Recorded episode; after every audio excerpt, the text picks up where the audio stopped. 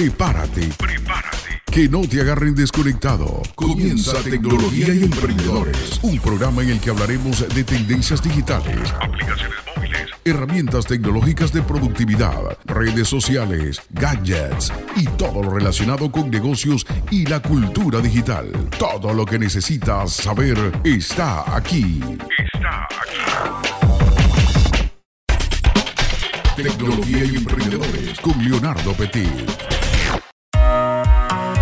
Amigos emprendedores, amigos interesados en el mundo de la tecnología, ¿cómo están? Por acá les saluda Leonardo Petit, arroba Leo Petit Frías en todas las redes sociales y como siempre, me da muchísimo gusto darles la más cordial bienvenida a este podcast, a este espacio que se lleva por nombre Tecnología y Emprendedores, que es precisamente donde conversamos de electrónica de consumo, de marketing, negocios y todo lo relacionado al mundo digital. Hoy tendremos un programa sumamente interesante, estaremos platicando de algunas noticias relacionadas a la velocidad de Internet en Venezuela, algunos rumores de Apple y también conversaremos de una estafa muy curiosa que ocurrió en Alemania. Igualmente, en nuestra entrevista hablaremos de contratos, de la importancia de suscribir uno de forma escrita y dejar registro de cada una de las actividades que negociamos cuando prestamos o contratamos un servicio. Esto lo estaremos conversando con el doctor Luis Ferrer, quien es abogado y docente de la Escuela de Derecho de la Universidad de Carabobo. Esto y más en esta edición de Tecnología y Emprendedores que comienza ya.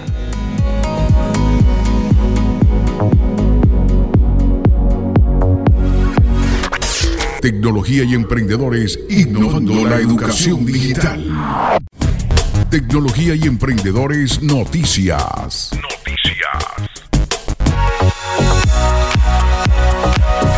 Venezuela tiene el segundo lugar en el ranking del Internet móvil más lento del mundo. Sí, señores, la velocidad media de bajada del Internet móvil en nuestro país es de 7,48 megabytes por segundo y solo es superada por Afganistán, donde la velocidad media de bajada es de 6,62 megabytes por segundo. En comparación con el año pasado, la velocidad en el país cayó 10,4% para registrar la segunda velocidad más lenta del mundo. Esto de acuerdo con los datos del informe digital 2021 que publica la empresa HotSuite y que se basa en las mediciones de la firma UCLA.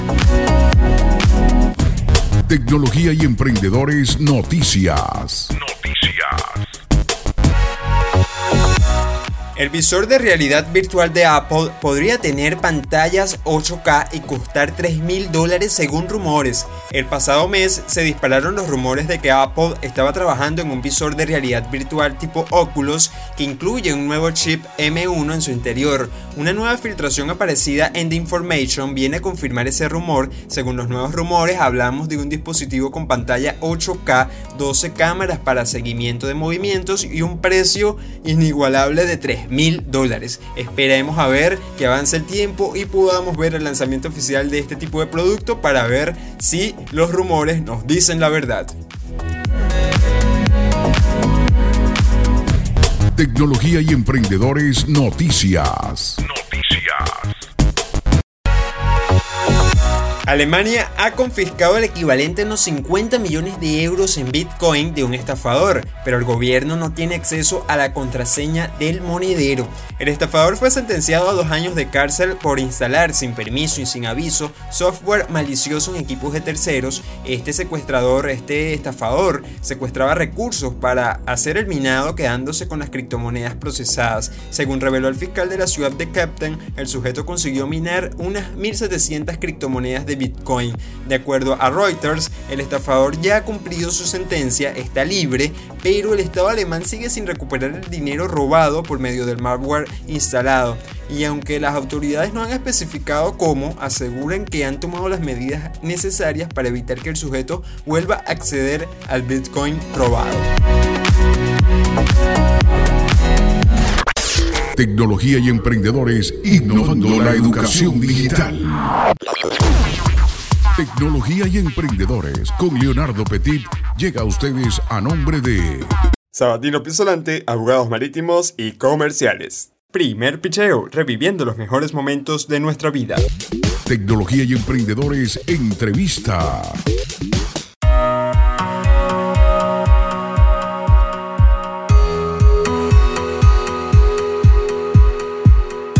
Continuamos aquí en Tecnología y Emprendedores y me da mucho gusto recibir un gran amigo para conversar todo este tema sobre la importancia de establecer contratos a la hora de prestar o contratar un servicio. Este es un tema que a veces subestimamos, pero que nos puede garantizar una capa extra de seguridad. Él es el doctor Luis Ferrer, abogado y docente universitario de la Escuela de Derecho de la Universidad de Carabobo. Luis, ¿cómo estás? Bienvenido a Tecnología y Emprendedores. Para comenzar, cuéntanos, ¿por qué es importante suscribir un contrato a la hora de prestar o contratar un servicio? Saludos Leo, muchas gracias por invitarme a tu programa. La importancia de suscribir un contrato viene por un elemento probatorio, porque en el contrato se van a establecer las obligaciones que corresponden a cada una de las partes. Por ejemplo, en un contrato de arrendamiento se establecen las obligaciones que corresponden al arrendador y las obligaciones que corresponden al arrendatario. En caso de un conflicto, hay que revisar el contrato para ver cuáles son las obligaciones que tiene cada uno de ellos. Luis, ¿qué ocurre cuando, por ejemplo, nos sentamos con alguien en un café, cerramos un negocio, discutimos sobre el tema de la prestación de un servicio, como el alquiler de una casa, un servicio de construcción, albañilería o uno de diseño gráfico para la realización de un logotipo, eh, o puede ser también eh, la gestión de una campaña de marketing, el desarrollo de una página web para nuestro emprendimiento o cualquier otro tema, y conversamos todo, llegamos a un acuerdo, pero no establecemos un contrato de forma escrita y tampoco lo firmamos ¿qué riesgos puedo correr como, como una persona que está contratando o como una empresa que está contratando o que está prestando un servicio pero que no se firma nada? La recomendación es celebrar todos los contratos por escrito y preferiblemente ante el funcionario eh, público autorizado para darle validez, que por lo general es el notario, en algunos casos el registrador. Porque si tú no documentas el contrato, a la hora de que haya un conflicto con relación al cumplimiento de las obligaciones contractuales, va a ser difícil probar los argumentos de cada uno, porque cada parte va a tener su posición y esto no va a estar determinado en un papel, sino que va a depender del testimonio de cada uno de los testigos que puedan presentar. Por eso lo más recomendable es que el contrato se documente. Ahora sí, entrando de lleno con el tema, entendemos que hay varias clases de contratos y pregunto, ¿cuáles son los tipos de contratos válidos en Venezuela? Por supuesto que hay muchos tipos de contratos, desde los unilaterales, que, en los cuales nace obligación para una sola de las partes, los bilaterales, donde nacen obligaciones para dos partes, los multilaterales, donde nacen obligaciones eh, para todas las partes que participan. Sin embargo, en lo que tú preguntas respecto a cuáles son los contratos válidos en Venezuela, serían todos aquellos que no sean contrarios al orden público y, a las buenas costumbres. Por ejemplo, un contrato de vientre en alquiler es un contrato que no es válido en Venezuela, porque es contrario al orden público. Cuando decimos contrario al orden público es que es contrario al, ordenamiento jurídico vigente en nuestro país. Un contrato en donde se venda un riñón también es un contrato inválido porque los contratos eh, sobre el cuerpo humano están prohibidos en nuestro país. Luis, hay algo que nos causa mucha curiosidad y queremos saber si debemos notariar todos los contratos que suscribimos. ¿Cuáles son los tipos de contratos que debo notariar y cuáles son los tipos de contratos que puedo establecer de forma privada, digamos sin necesidad de ir al registro a que un notario me, me valide las firmas de las personas que están suscribiendo ese contrato? La recomendación es celebrar todos los contratos por escrito y ante el funcionario público competente, que por lo general es el notario, aunque hay algunos contratos que se celebran en los registros. Esto sobre todo por los fines probatorios, porque al tú celebrar un contrato en una notaría, en los libros de la notaría queda prueba de ese contrato y en el texto del contrato van a estar determinadas las obligaciones de cada una de las partes.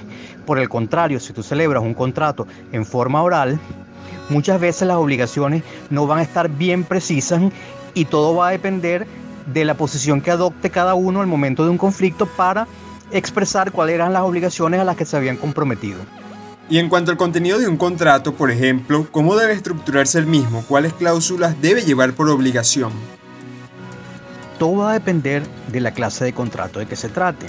Sin embargo, todos llevan, por supuesto, la identificación de las partes contratantes, su domicilio, eh, si se trata de un contrato a título oneroso, el monto a pagar, si el contrato versa sobre un inmueble, la descripción del inmueble, si versa sobre un servicio, la descripción del servicio a prestar, Y al final hay una cláusula que se suele colocar en donde se señalan los tribunales que van a ser competentes para resolver los conflictos que puedan presentarse con ocasión del cumplimiento de ese contrato.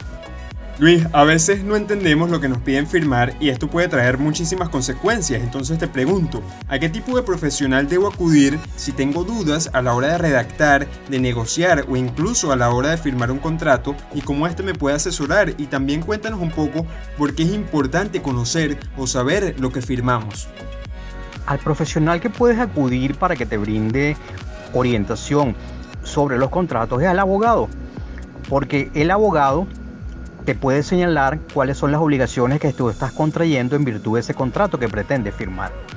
Y es muy importante que tú sepas qué estás firmando para que sepas a qué te estás obligando. Porque si tú no lees las cláusulas o si el abogado no te las explica bien, no vas a saber a qué te estás comprometiendo y puede haber problemas posteriormente con ocasión del cumplimiento del contrato. Si entre dos partes se suscribió un contrato, por ejemplo, para la organización de la fiesta de aniversario de una marca, de una compañía, pero una de las dos partes incumplió con el contrato, digamos que el organizador no realizó el trabajo o el contratante no efectuó el pago, ¿qué mecanismos legales existen? ¿Cómo puede defenderse cualquiera de las partes para exigir una indemnización por los daños causados? Para solicitar el cumplimiento de un contrato, debes acudir al tribunal competente e incluso hay algunas instancias previas a los tribunales que suelen ser las superintendencias que regulan algunas funciones. Por ejemplo, la Superintendencia Nacional para la Defensa de los Derechos Socioeconómicos, llamada SUNDE. La SUDEBAN, que es la Superintendencia de Bancos e Instituciones Financieras, que regulan actividades específicas. En caso de que el contrato esté relacionado con las actividades que regulan esta superintendencia, antes de acudir a un tribunal, puedes acudir a estos organismos. Luis, ¿qué recomendaciones le dejas tanto a los emprendedores que prestan un servicio como a las empresas o personas que contratan uno en relación al tema de los contratos? ¿Cuál sería la reflexión final? Déjanos saber también, por supuesto, tus coordenadas o formas de contacto para que aquellas personas que nos escuchen y deseen consultarte algo o contratarte en algún tipo de servicio de asesoría legal te puedan localizar. La recomendación es que todo contrato que vayan a celebrar lo hagan por escrito y ante el organismo competente que como dije anteriormente por lo general es la notaría, salvo algunos contratos que se celebran en los registros. Es muy importante sobre todo a los fines probatorios para determinar cuáles son las obligaciones que están asumiendo las partes en virtud de los contratos que celebran. Sobre todo para los jóvenes emprendedores es muy fundamental que sepan asumir sus obligaciones de una manera precisa y bien determinada para que no tengan problemas en el desarrollo de su actividad empresarial. Con respecto a mis coordenadas, eh, mi correo es luenfer.gmail.com y también pueden seguirme por Twitter, eh. Muchas gracias, Leonardo. Muy bien, acá lo tuvieron, conversábamos sobre la importancia de establecer un contrato escrito a la hora de prestar o contratar un servicio con el abogado Luis Ferrer, quien es además docente de la Escuela de Derecho de la Universidad de Carabobo. Estamos seguros que lo tendremos nuevamente acá en nuestro espacio en tecnología y emprendedores. Muchísimas, muchísimas gracias.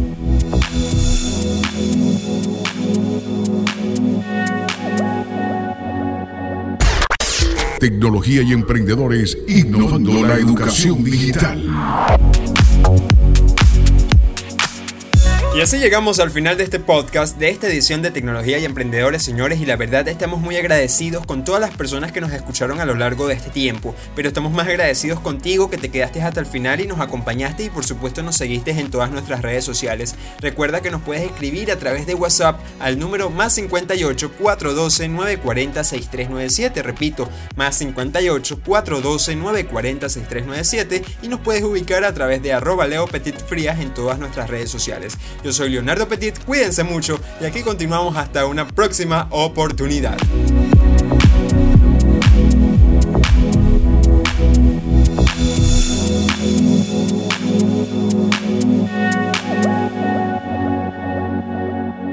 Tu batería ya está al 100%. ¿Ya te enteraste de los avances más resaltantes del mundo de la tecnología y los negocios? Esto fue Tecnología y Emprendedores con Leonardo Petit.